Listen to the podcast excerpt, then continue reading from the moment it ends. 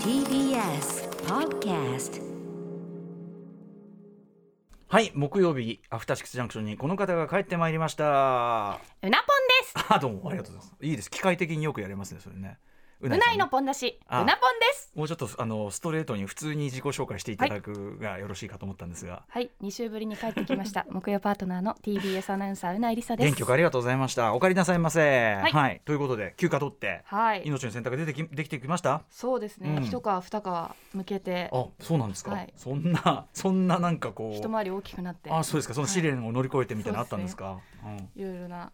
適当言ってんなって思いながら聞いてますけどね 僕もねそんなに真剣には聞いてないですけど、うん。それぐらいがちょうどいいですね。あ心地いい。あー心地いい。いやこれぐらいのうんうん。温度感で、ええ。私ええ。喋れる人があまりいないんですよ。人見知りだもんね。そうなんですよ田村さん。実はね。そう私意外とうん、本当にここまえでえ自分らしくいられる 環境ってなくて。なんでなんで休みから帰ってきて急にそんなトロが始まってんだよ。いやーだうんから改めていい場所だなそうですか。それは何よりですけどああはい。そうですか、まあ休暇は休暇だけどねそういう意味ではほらほとんどあれでもね人と喋んないみたいになっちゃいますもんねそれね。そうですね。ありますもんね、うん。そんな中うないさんニュースというはですねあのずっと言ってたコンティニューというねゲーム雑誌長い続いてる老舗雑誌ありますけど、そこで結構あのロングインタビューではい、内田名人さんがねインタビューしていただいてという。12ページにもわたって、すごい。私を私たらしめたカルチャーたちを本当にこのゲームの話だけでしかもその内田名人とかだからもうめちゃくちゃ突っ込んだ話を。こんな取材なかなかなくない？あらゆる私のこれまでのメディアでの発言とか、うんうんうん。YouTube での発言とかもチェックしてくださっててもう下準備が本当にうなぽんゲームス全部見てるよね明らかにだってこれ感謝しかねないです。こんなに気持ちよくうん。インタビュー答えさせてもらったことなくて、さすがでございますはい、はいぜひ。楽しかったです。皆さんコンティニュー今月号何月号ですか？これは太田出えー版ボリューム80ボリュームですね80号ちょうど20周年イヤゲームセンターおっと。CX 祝20周年有野課長の表紙の。表紙です。ー。はいということで、はい。ぜひこちら。ちなみにですね、えーうないさんのページの次はですねあの、吉田剛さんによる、えー、本宮康和さんのねインタビューと非常に迫力ある。私、うん。あのお兄さんの方と毎週今日あの各週で共演してますね原田、うんうんうん。原田正人あの原田はあのん？原田原田裕二さん、原田裕二さんと、はすみません、原田正人は全然違う、原田裕二さんと、はい、いつもあの共演してますんで、これ非常に濃いですね、見開きとなってますんで、こちら太田出版手に取っていただければと思う次第でございます。こちらが私の推薦図書です。何を言ういやいやもうもう12月1日なんで。もう10 11月いっぱいずっと推薦図書やってきましたけど先前先々週ね、はい。先にあのうないさんに勧めていただいたこれからのあの男の子たち、はい。あれも買いました。ありがとうございます。はまだちょっとあの読み切れてないんですけど拝読しておりますよこれね。ああ歌丸さんの推薦図書は何いだろうなやもうついあーもう惜しかった。今日1日なんでもう漏れちゃったんでね。もう今日映画の日ですからもう読書じゃないんで今日は映画の日なんで。いやまだぜ秋ひ皆さん映画行っまだていただいて。まだうん。秋です。え？まだ秋。今日確かに寒くなりましたけどええ。まだ秋。あーそういうねもう季節的にもう本本って時代じゃないよね。もう寒くって見れあー見れじゃない読書の秋開けねえなーなんつってね。はい。じゃあはい推薦図書推薦図書あの実は用意してるんですよ。はい。あのちゃんとこううないさんにもちょっと参加していただきたくって、はい。お私も。参加型推薦図えー参加書参加型推薦図書ですね。お楽しみ。もうゲームのゲームの画面もうスイッチオンしましたと。そういう状態と思っていただければ、うわはい。し楽しみ。ワクワクして待っていただじゃあければ。始めます。アはい。フタシックスージャンクション。ン はいすみません。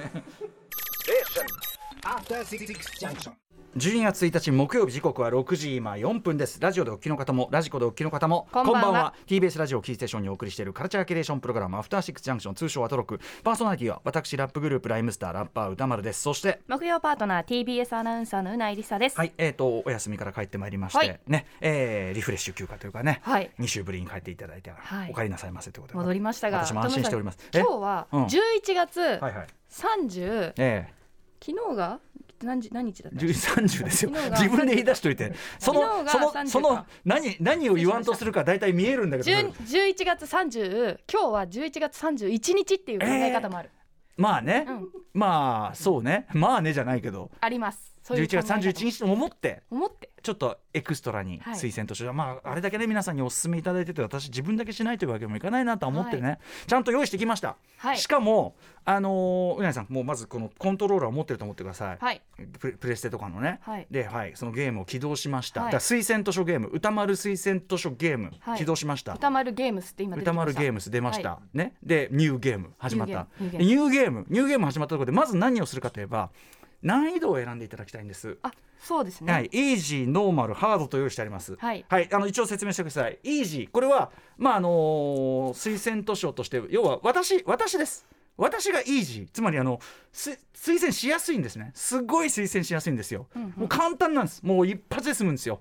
何にも考えないでもう本の紹介するだけでもう終わりみたいな。でも進めたい本進めたい。全然それ全部進めたい。全部進めたい、イージーなんです。うんうん。これイージーね。ただそのイージーの問題はやっぱりそのゲームのイージーと同じでえー、でもつってもイージーすぎない？みたいな。ゲーマーとしてはな。うん、ちょっといちょっとちょっとそれはイージーすぎない？っていう感じが出てくる。これがイージーです。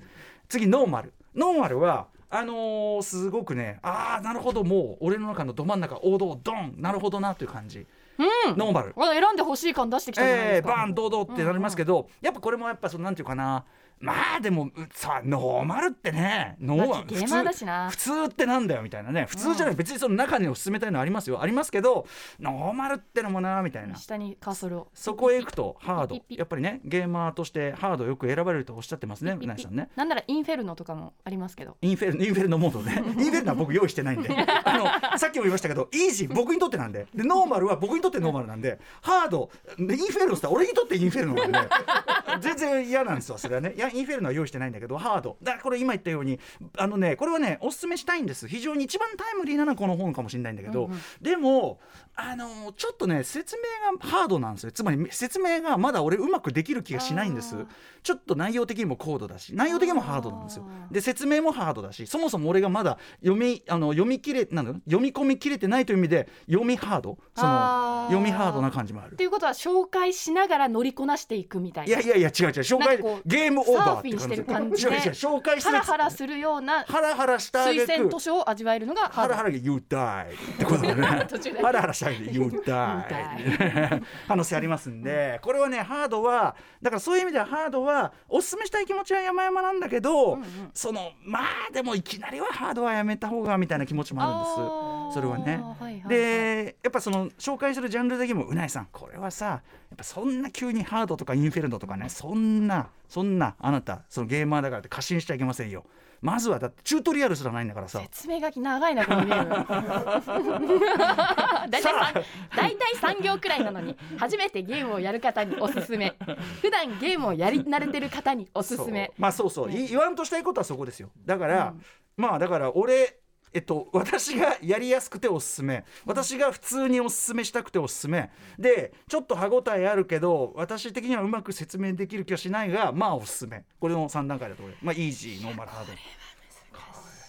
ねまああのーまずイージーで1周してもらってでノーマルで2周あハードで3周っていうこれもありますけどね。イージーでサクッと数分で終わらせてもらって、あああの体温めてからハード。確かにあのイージーはイージーだけあってね多分ね一周そんな時間かかんない可能性もありますね。あじゃあ全部とかどうですか？でその強くて有限みたいな感じで、うんうん。イージーの経験値そのままにノーマル。こういう手もありますね。ノーマルからのハードそうね。ただあねと多分10分ぐらいはあります。あーあー結構あるな、ん。あの今日ねこの時間帯伸ばすとねあのいろいろねやることあって今日はねもうここ伸ばすともう紹介する時間ないね多分ね。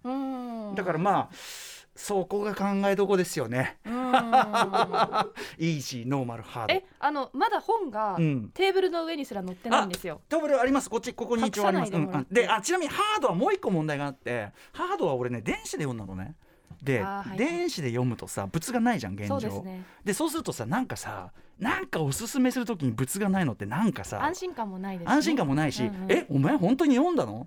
そもそもうまく説明できてねえしみたいなそういう感じも出るじゃん、あなんかだからそのなんか信じがたい信じハード？そなるほど。のお前が お前がちゃんとー読んだか信じハード。説得力がやっぱりのにはありますもんね、そうだね。だからその説得力その皆さん並みいる推薦でさ最後の最後で説得力を失うってこれはやっぱり避けたいとこじゃん？やっぱり毎日まあでもあのラジオなのでえリスナーさんにとっては正直関係ない話では、まあそうだよね。だリスナーの人は多分ねみんなね多分ねイージーがイージーがいいんだと思うんですよ。そんなの。さっさとやれよって思ってると思うんですああそんな声が聞こえてきた、なんとなく私はもう鳴り響いてますけどね。じゃあ。どうかな？でも TBS ラジオだもんな。そんなイージーとかそういうんじゃねえのかな。そうですよね。だって1か月間推薦図書を聞いてきてくれたリスナーさんたち、そうですねもう本の虫たちがそうだね本の虫たちだから、まあそうだね TBS ラジオリスナーってきっと何も考えずにハードを押す人たちだよね。そうそうそうそう。下にだってそこれこの番組の前セッションやってんだもんね。そうですよ。そうだよな。でもそのセッションの後に俺の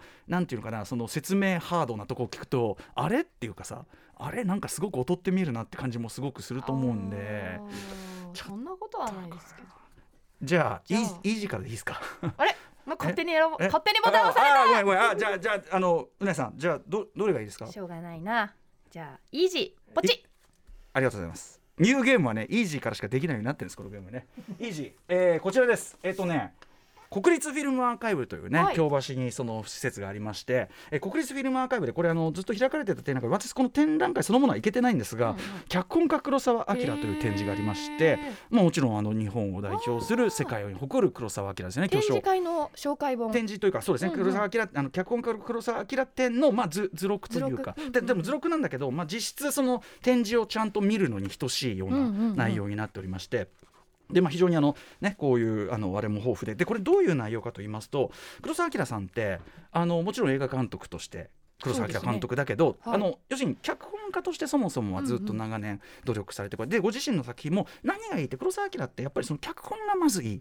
で非常にそのシナリオというのにもすごく注力されてってということで、うんうん。あのーでですねそのいろんな実際に残っているいろんなその黒沢さんのメモとかいろんなものをもとに例えばですね例えばもう世界映画史に残るその七人の侍のその創作ノートみたいなところがあって、へでえっといかにしてそのキャララクターたちこの七人の侍とか、まあその農民たちお百姓さんたちの、はい。そのキャラクターみたいなものを本当にノートをいっぱい取って少しずつ少しずつ練り上げて、でそのプロットとかもどんどんどんどんだからあの今我々が知る完成版の七人の侍とは全然違うアイデアがあったのをずっとこう練って練って練って、うん。で今の形になっていくプロセスというのをですへねー。まあさすが国立、えー、と映画アーカイブ、まあ、その実際の資料にあたり実際のノートが。そう。しかもノートだけではなくて「えっと、七人の侍」が完成公開される前に、うん。映画ファン1953年5月号になった特別読み物七人の侍というその、えっとね、まだできる前の要するに途中の段階の脚本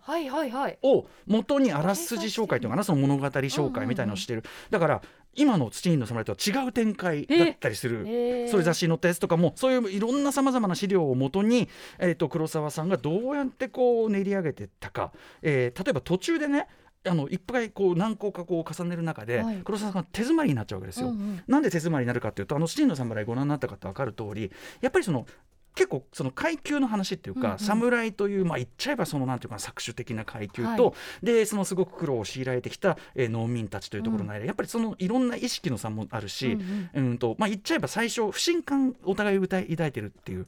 でそのそれがですねその書いていくうちにどんどんどんどんその不信感みたいなものがその決定的なっていうかな溝になりすぎちゃって、うんうん。これじゃ協力して戦いようがないじゃんみたいな風にどんどんなってきちゃった。はいはい。っていう時の、えー打開というかな。これはまあ結果的に打開されていくあれとして後にその三船敏郎さんが演じる最初は菊千代という役じゃないんですけど、菊千代のキャラクター。これは複数のいろんなでね黒沢さんって要はあの例えばドスト、えー、といろんなその例えばロシア文学だとか、うんうん。いろんなバルザックとか、はい。い、ろんなその文学とかのキャラクターをメモしててこのキャラクターのこういうとこが面白いとか。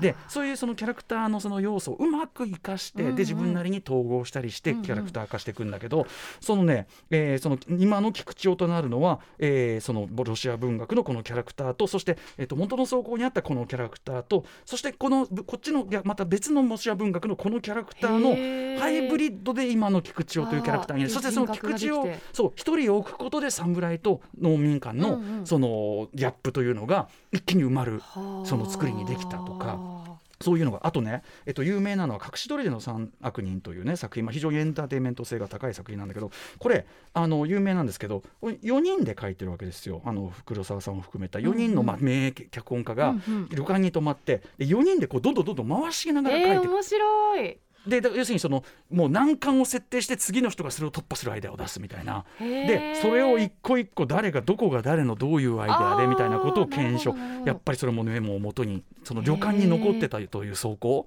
ねそれをもとに検証しさすがもう完全学術研究の世界なんだけどとかまあえーまあ、生きるがこうやってブラッシュアップされましたよと。つまりですねその天才黒澤明といえどやっぱり脚本ものをつ良いものを作るためにもう繰り返し繰り返し繰り返しブラッシュアップを重ねて、うん。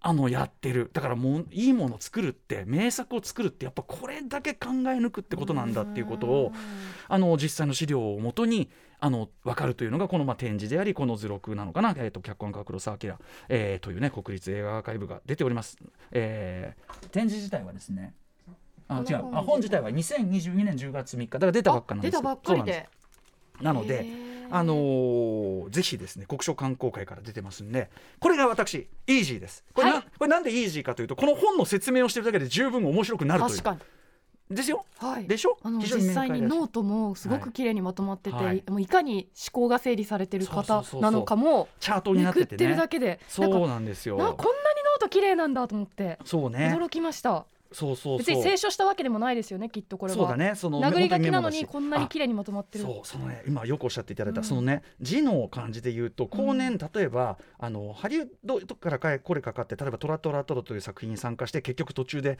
あのいろんなことあって、まあ、降板しちゃうんですけど、うんうんそこの時にそのハリウッド側に文句言ってるところはあここのところがないともう日本人は納得できないからみたいな、うんうんそういうのを書いてる手紙だとか。でやっぱねそういう時はちょっと文ちょっと字も乱れてる感じがする。感情が文字にも出てたり、そういうのがあったりとかへねー。非常にあのもちろん黒澤明作品ねあの見ることアクセスすることはもちろん皆さん簡単でしょうからあのもちろん面白いっていうかね名作なのは間違いないとしてあのさらに一個進んだ理解する。でも「七人の侍」なんてもう研究され尽くしていると思ったんだけどこの一次資料を細かく細かくやっていくと、本当にうん、この本を書いた方たちがすごいまず。やっぱり国立なんかチャート式になってるところそうページとかも本当に細かく分析してて。そうキャラクターのあれだとねそのソ連の小説家、まあ、当時のやっぱ世代的にやっぱあの当時のソ連ロシアの作家の影響がすごく濃くってアレクサンドル・えーファジエフの「壊滅」っていう小説からの要素がすごく多いですよとか、とかね面白い。こんなの絶対もう僕ごときの教養だけじゃ絶対無理だし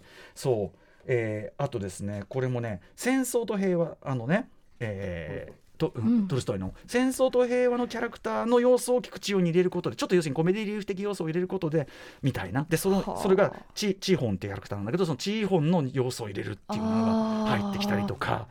これねだからいろんな創作される方この番組聞かれてる人もいるだろうけどそのなんかいいなと思った時に例えばキャラクターのなんかエッセンスになる部分みたいなのをこのキャラクターはここが面白いとか、うんうん。ここがこう肝なんだなみたいなのをこういう黒沢さんみたいにメモとかそういうのしといてなんか自作の何かにアレンジして何かと何かを合わせてこう入れたりすることでやっぱりまた次の新しいこうクリエイティブが生まれたりとかするんだなーなんて。だから黒沢さんもいゼロからひねり出してるわけじゃなくて、うん。いろんな影響を自分の中で消化しきって、うんうん。でんやってでもうまくいかないなんでだなんでだなんでだ。こうやってこうじゃあこうだじゃあこうだじゃあこうだうまくいったみたいなことをお一人でやる場合もあればそういう複数の脚本家でやる場合もあればという、まあ、後年のすごく苦しんでる様なんかも含めてですねまああの非常に読み応えそしてまあ展覧会としてそのなんていうかな非常に充実した内容というかの図録かと思います、はい。改めて言います。脚本家黒澤明、えー国立映画アーカイブのね、えー、監修となっております。国書観光会から出ています、えー税別3200円というね、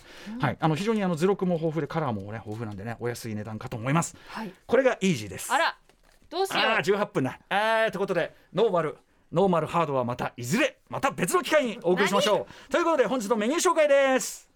メニュー紹介いってみよう。ドドンドンドンドンドン。はい。はい。この後すぐカルチャートークは12月突入ということで2022年のベスト企画が始まります。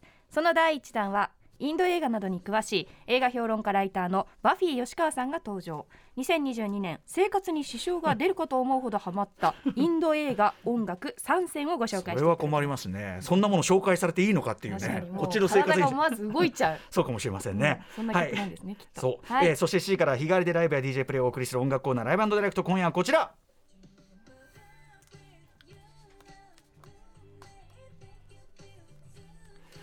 シンガーソングライターの葛谷陽子さんが先週23日実に、えー、21年ぶりのリリースした、えーリリースしたオリジナルニューアルバム「東京タワー」を引っ提げての登場去年の11月4日以来のご登場です。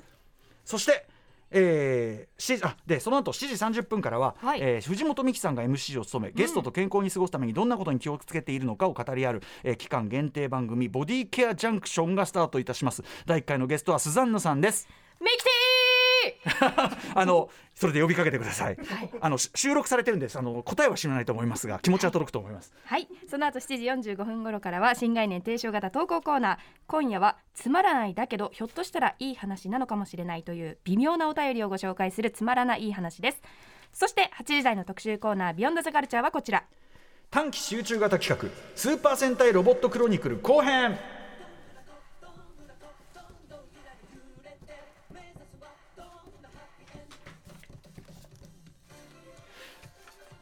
1979年のバトルフィーバーロボから2022年今流れているねアバタロー戦隊ドンブラザーズのドン鬼退陣まで東映スーパー戦隊シリーズに登場する巨大ロボ数百体の変遷をたどりす作品内での位置づけ玩具の魅力と販売戦略そして象徴的意味までを語りまくる短期集中企画の後編です。あのー先週はね宇垣さんがいらっしゃってやりました前編を、えーロボットによるストーリーテリングの手法が一旦完成した前編を踏まえ後編では、いよいよ多様性を増していく戦隊ロボの現在視点を紐解きます。はい。解説はドロッセルマイヤーズ代表の渡辺則明さんです。番組では感想や質問ツッコミなどリアルタイムでお待ちしています。歌丸アットマーク tbs.co.jp 歌丸アットマーク tbs.co.jp まで送ってください。読まれた方全員に番組ステッカーを差し上げます。それではアフターシックスジャンクション。行ってみよう。After Six Junction. ということで私宇多丸の推薦図書「イージーを先ほどね、はい。脚本家黒澤明展のま図録という形でご紹介いただきましたが、えー一気に残りの時間で、えーハードあ違うノーマルハード。はい。一気に行かせていただきます。はい。サクッとサクッと。お願いします。まずはい。ノーマル、ノーマルノーマルっていうの失礼なんですけどあの割と私その映画批評のもう古典中の古典というかですね、はい。これをまずご紹介したい、えー映画とは何か映画学講義、えー加藤幹郎さんというですね、はい。えーまあその映画研究者映画批評家、えー加藤幹郎さんのまあ結構古典的な一冊でそれがあの結構近年になって復刊されたのかな？へー。何年だったかな？2014年かな？2015年か。2015年に最初はね90年代に出てたんですけどで出直したやつで、で、えー特にその中のですね冒頭に載っている「サイコアナリシス」というですねタイトルがついている、まあ、要はヒッチコックのサイコについて、私あの映画であのヒッチコックのあのサイコを作る最中のメイキングを描いた映画、うんうん。あのその映画の表の時にこの映画表がとにかくすごいから機会があったら読んでくれと言いました、サイコアナリシス映画を見る過去聞くとはどういうことかということでおうあのまあ、非常に短い表と言えると思いますが、はい。えーまあ、皆さんご存知のヒッチコックの最高についてもう切れ味抜群。もうこれはちょっと映画批評というものの一つの禁じなんていうかな。理想というか、はい。いまあ、いろんなやり方当然あるんだけどこれは一つの理想というか、うん。はい。えーちなみに加藤幹郎さん映画研究家の仕事はそれを見たにもかかわらずそこで何者かが不可視にとどまって見えないものにとどまっていたことを指摘し、うんうんそれがなぜ見えていなか見えていなかったのかうんその原因をテクストと歴史の双方に探ることにあるとおっしゃっていて、ね。まさにその実践としての誰もが知っている映画最高こんなに鋭く読み飛んだといったしかも短い文章でうんうん。すごいです。はい、ぜひお勧めしたい。これがノーマル。ノーマルっていうにはちょっとあれですけどね。ハードはですね、時間あるかな？はい、残りの時間。ハードはですね河野真太郎さんという方の「新しい声を聞く僕たち」という本をご紹介したいです。えー河野真太郎さんはですね「えー戦う姫働く少女」というね、えー本なんかで注目参加されてですねはいえーまああのーまあ、学者さんなんですけど、これどういう本かというと、あのせ先々週そのうなえさんがご紹介いただいたこれからの男の子たちへというか、まあ言っちゃえばそのポストフェミニズムというか、フェミニズム以降の、まあ、男性が、まあ、特にその次世代の男性どういうふうになっていくかというようなことのね、本でしたけどちょっとそれについなになるような形へで、ー。まあ、そのポストフェミニズム時代に例えば映画とか漫画とかの中で男性表彰がどういうふうに変わってきたあかー。ということを、まあ、分析していくわけですけど、はい、例えばこの中で、まあ、本当にこの番組でも出てきたような話題、まあ、ジョーカーであるとか、えー漫画で言えば、まあ、鬼滅の刃だとか、まあ、そのいろんな出てくるわけですよ。であのズートピアの研究とかすごく面白くて、例えばヒックとドラゴン3部作の、はあ。ヒックのそのなんていうかな男性性というものの扱い方というか、が旧来的なものと比べてどうかというのの変遷。うん。でねこれを読むと確かにあ1より23とどんどんこうそこの点では保守的に後退しあてる。保守的になっちゃってるとかはあ。そういう読みもできるなとかね、はいはい。めちゃくちゃ学びが多い。まだちょっとね全部私が全部ですね。ちょっとなんあの、うんちゃんと読まなきゃいけないところもあってあのハードなので、あのという意味で私まだまだきちんとあの読み切りたいと思いませんがハードに紹介します。あの私新しい声を聞く僕たち。こちらが私の推薦図書ハードでございましたはい。あ58今日はあるわけですね。あと3秒です。以上です。After Six Junction.